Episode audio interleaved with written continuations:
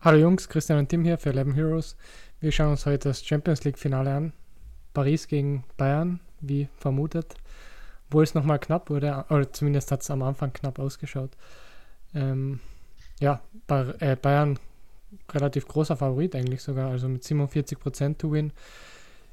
Clean Sheet bei beiden so bei, also Paris bei 14, Bayern bei 22%, Post to Score bei 72%, also ja. vermutlich Verteidiger von beiden, beiden Mannschaften nicht das Beste. Ja, muss man ja, tatsächlich ja. ein bisschen differenziert sehen, mhm. aber ja, also äh, grundsätzlich agree. Overline bei Over 3,5 zu 50 Prozent, also die Books gehen zu 50 Prozent aus, dass es vier Tore werden, mindestens. Ja, finde ich auch irgendwie reasonable. Ja. Ich denke, da wird diese Line wird sich gut verändern mit der Startaufstellung. Ähm, ich, ich denke, wir gehen auch direkt rein. Also es gibt so ein paar kleine, oh, was heißt hier Kleinigkeiten, aber ein paar große äh, Differenzierungen.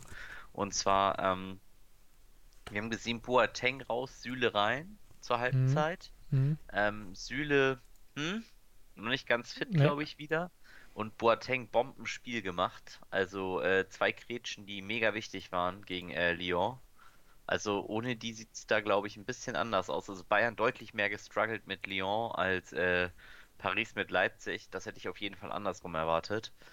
Ähm, ich denke, wir fangen trotzdem mal mit dem Punkt an, den du gesagt hast. Und zwar, äh, ich denke, der Abwehrspieler, der viable ist, äh, sollte Josua Kimmich sein. Äh, es gibt natürlich noch Marquinhos und Bernard, die beide ein bisschen scoren können. Äh, grundsätzlich denke ich aber wirklich, der einzige, der Team-Viable ist, ist Kimmich, einfach wegen dem Assist-Value durch die Standards. Ähm, allerdings bin ich sehr, sehr gespannt, ob der äh, im Mittelfeld starten wird oder eben als Verteidiger. Mhm. Und ähm, also ich bin sehr, sehr geneigt, wenn Kimmich als Rechtsverteidiger spielt, äh, mehr von Paris Offensive zu nehmen. Also Mbappé, Neymar, die Maria halte ich dann alle für sehr, sehr stark, weil ich glaube, Kimmich wird deutlich Schwierigkeiten haben beim Verteidigen. Und ich denke, Flick hat nicht umsonst getestet die letzten 10 Minuten, wie fit Pavard schon ist und ähm, wie viel der machen kann. Wenn Pavard startet, ähm, dann finde ich, nehmen sich tatsächlich so Mbappé und Neymar so ein bisschen Value weg. Einfach, äh, weil Pavard sie tatsächlich deutlich in meinen Augen besser verteidigen kann als Kimmich. Äh, nichtsdestotrotz ähm, da bin ich mal gespannt, wie die Overline reagiert nach dem Lineup. Ich denke, das wird so die, der erste Indikator sein, tatsächlich. Ansonsten eigentlich alle Abwehrspieler Meinung nach äh, alleine schon, wie du es meintest, durch diese Odds einfach sonst nicht viable. Äh, Torhüter sind beide viable, muss man sagen, weil sie natürlich in einem Showdown-Slate mit Saves ähm, Gerade wenn das ein 2-1 wird oder so, können Torhüter die Spieler sein, die tatsächlich so ein Spiel entscheiden. Einfach wenn ein Torhüter drei Saves macht, sind das extra 1,5 Punkte. Mhm. Das bedeutet, obwohl es so komisch klingt, kann der richtige Torhüter hier durchaus äh, auch bei einem 2-1 oder ein 3-1 ein sehr wichtiger Mann sein. Ne? Ja. Das ist, denke ich, immer mhm. nochmal zu erwähnen. Das vergisst man oft in so einem Showdown-Slate. Aber wenn ihr jetzt sagt zum Beispiel, Herr Bayern gewinnt das 3-1, Mbappé macht das Tor, und ansonsten äh, praktisch machen das halt Lewandowski, Müller und Gnabry. Dann kann man halt die super nehmen und die halt mit Mbappé. Das funktioniert dann halt super. Das sieht zwar nicht so sauber aus, das Team, aber das wird mehr Punkte machen halt als der Bayern-Spieler, der halt äh, gewinnt und äh, praktisch vielleicht nicht durchspielt, weil da müssen wir auch ehrlich sein, die Bayern-Spieler, die durchspielen könnten, das wären rein theoretisch ja Thiago und Goretzka, Perisic eher nicht und Thiago und Goretzka werden meiner Meinung nach nicht durchspielen. Falls Pavard startet, startet sogar Kimmich äh, im defensiven Mittelfeld. Dann weiß ich gar nicht, ob Perisic überhaupt startet. Also das sind so ein paar kleine Feinheiten. Ich denke, darauf kommt es nachher drauf an. Und wieder auf die richtige Captain-Wahl. Ja, also sowieso das Wichtigste. Ja, gesagt, äh, genau, Knabri war genau richtig, denke ich. Auch Kimmich war super Tipp. Also ich, da haben wir eigentlich ziemlich genau genailt. Ähm, jetzt ist halt tatsächlich die Frage, wie geht's jetzt weiter? Äh, im Finale. Und da sehe ich tatsächlich, also ob, egal ob Kimmich verteidigt oder nicht, ich sehe Paris eigentlich schon ein Tor machen. Und äh, dementsprechend bin ich da eher geneigt, äh, tatsächlich keine Abwehrspieler aufzustellen, auch nicht Kimmich. Äh, aber der ist definitiv viable.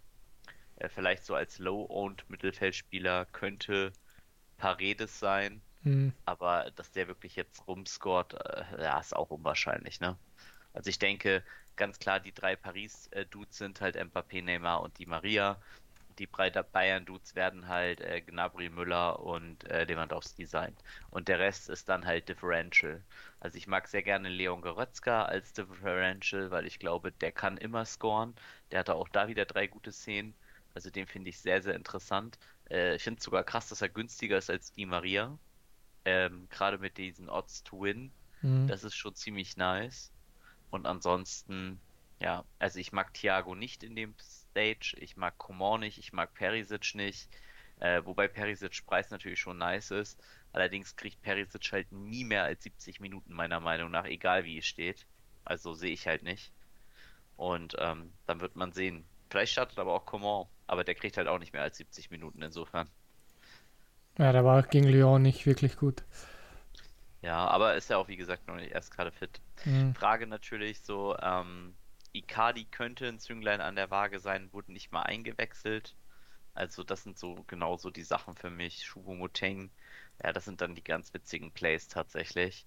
Aber ähm, ja, da, das sehe ich halt einfach nicht. Weiß nicht, wie du es siehst. Wie also fit ist Coutinho, glaubst du? Also, glaubst du, spielt ja, er wieder vielleicht? Ja, genau. Ich, ich sehe den wieder reinkommen, ehrlich mhm. gesagt. Also Coutinho ist natürlich immer geil, weil er den Ball hält, weil er gefährlich ist. Also der kann halt bei beiden Spielständen reinkommen. Ne? Wenn sie mhm. hinten liegen, kann er was machen. Wenn sie vorn liegen, macht er den Ball fest.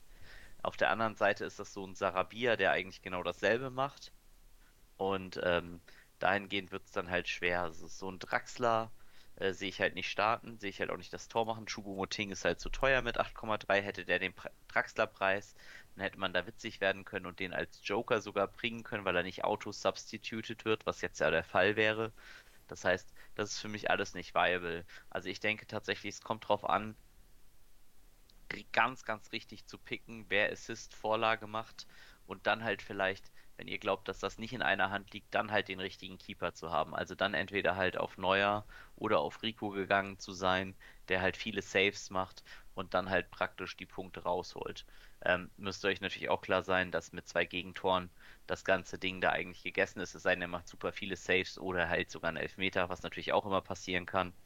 Ähm, Lewandowski habe ich jetzt noch nicht so viele Elfmeter verschießen sehen diese Saison, aber äh, keine Ahnung, wie das Neymar macht. Ich würde denken, Neymar nimmt die sogar. Also, also Cavani einfach nicht mehr da, also sehe ich keinen anderen, der sie nimmt.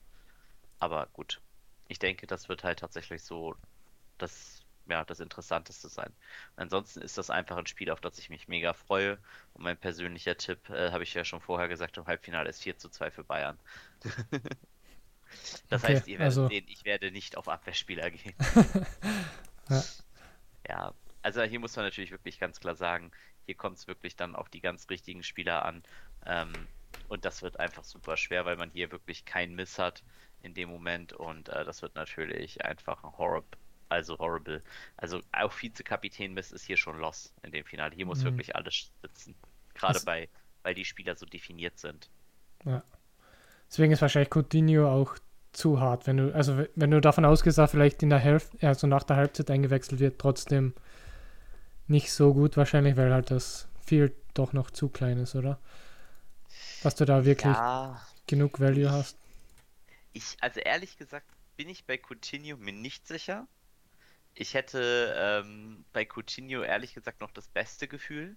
Hm. Ich hätte halt Angst, dass Tolisso vorher reingesubstituted wird und ich nicht weiß, ob ich in dem Moment dann Tolisso kriege. Hm. Und nicht Coutinho, das fände ich halt tragisch. Ich glaube, Coutinho kann halt ein äh, Winner sein. Ja.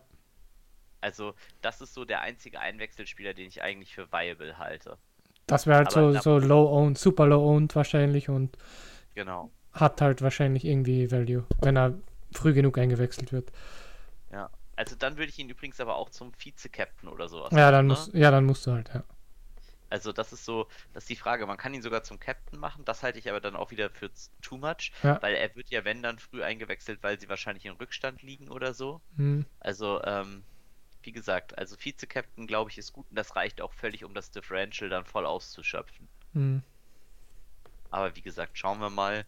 Ähm, ich denke, es ist ein super interessanter Spieltag. Wir sind mega auch gespannt, äh, wie ihr aufstellen wollt, was eure Tipps, Geheimtipps vielleicht sind. Teilt uns das gerne mit äh, in der WhatsApp-Gruppe auf Discord oder besucht uns auf den Social-Media-Kanälen und teilt uns damit, wie eure Traum 5 Aufstellung aussieht. Und äh, dann freuen wir uns da mit euch zu diskutieren.